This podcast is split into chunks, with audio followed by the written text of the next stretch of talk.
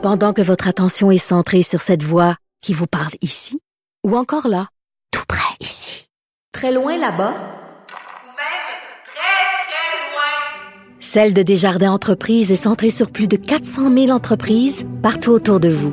Depuis plus de 120 ans, nos équipes dédiées accompagnent les entrepreneurs d'ici à chaque étape pour qu'ils puissent rester centrés sur ce qui compte, la croissance de leur entreprise.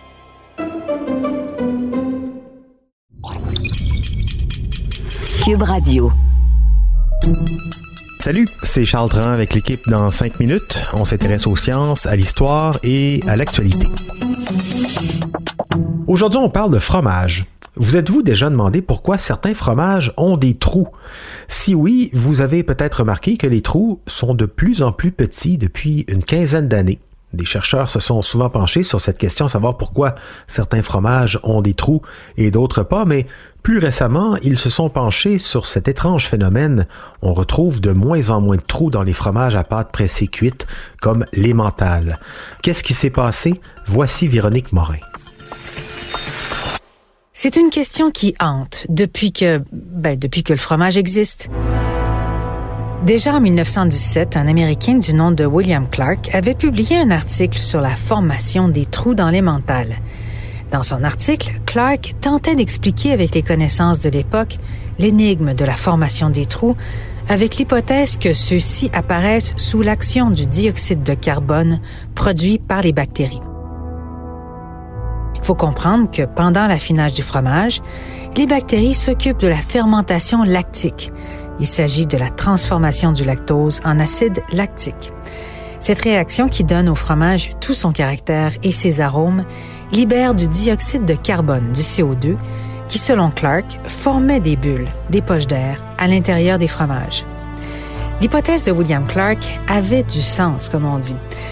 Elle fut donc acceptée par tous jusqu'au jour où les trous dans les fromages se sont mis à rapetisser. Il y avait de moins en moins de trous.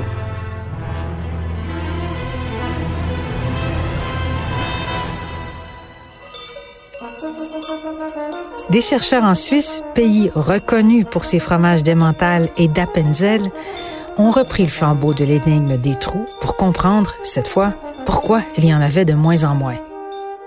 Et ils n'ont pas lésiné sur les moyens. Ils se sont d'abord demandé qu'est-ce qui avait bien pu changer depuis les 15 dernières années dans la fabrication des fromages.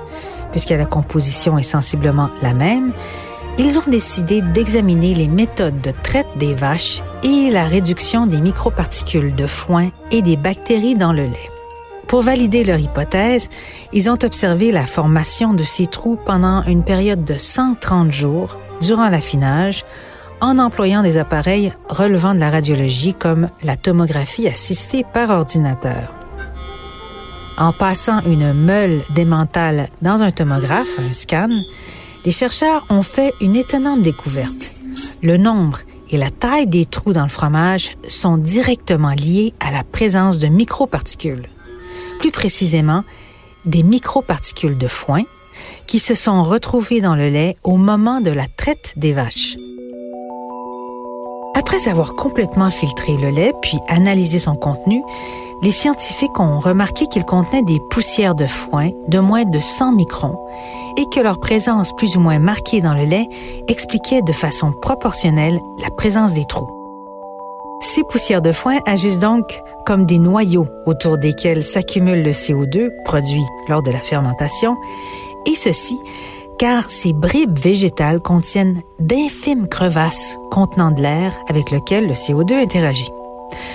Or, les microparticules de foin, qui sont formées de minuscules aspérités, constituent des points d'ancrage sur lesquels le gaz va s'agglomérer.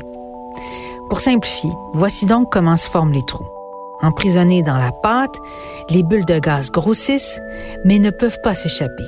Ainsi, plus le lait contient des microparticules, plus ces germes de trous vont favoriser l'apparition de nombreuses et larges cavités, ou on appelle ça des yeux, dans le fromage. Mais avec la traite mécanique des vaches qui remplace la traite manuelle à seau ouvert, les nouvelles méthodes de filtration qui dépouillent le lait de toutes ces microparticules, eh bien, les trous tendent à s'amoindrir et même à disparaître. Un lait très propre, sans microparticules de foin et de paille, fait donc perdre ses trous à l'emmental. Grâce à cette découverte, les fromagers peuvent désormais ajuster la quantité de microparticules dans le lait pour trouer le fromage à leur guise. Les producteurs de fromage savent désormais qu'en jouant sur le dosage des microparticules de foin, ils peuvent quasiment contrôler le nombre de trous désirés dans leur meule. Rappelons que tout cela ne concerne pas le gruyère qui, contrairement à l'idée reçue, est dépourvu de trous. Oui, et le fromage, c'est une affaire sérieuse en Suisse. Si au Québec, on mange 6-7 kg de fromage fin par personne et par année, en Suisse, c'est 21,3 kg, 46 livres de fromage annuellement par personne en Suisse. Ça en fait du fromage et ça en fait aussi des trous. Et d'ailleurs, à, propos des trous dans le fromage, ça me rappelle ce, ce paradoxe un peu tordu. Plus il y a de fromage, plus il y a de trous. Plus il y a de trous, moins il y a de fromage. Donc, plus il y a de fromage, moins il y a de fromage. Non? Je vous laisse gratiner là-dessus. Merci Véronique Morin. C'était en cinq minutes.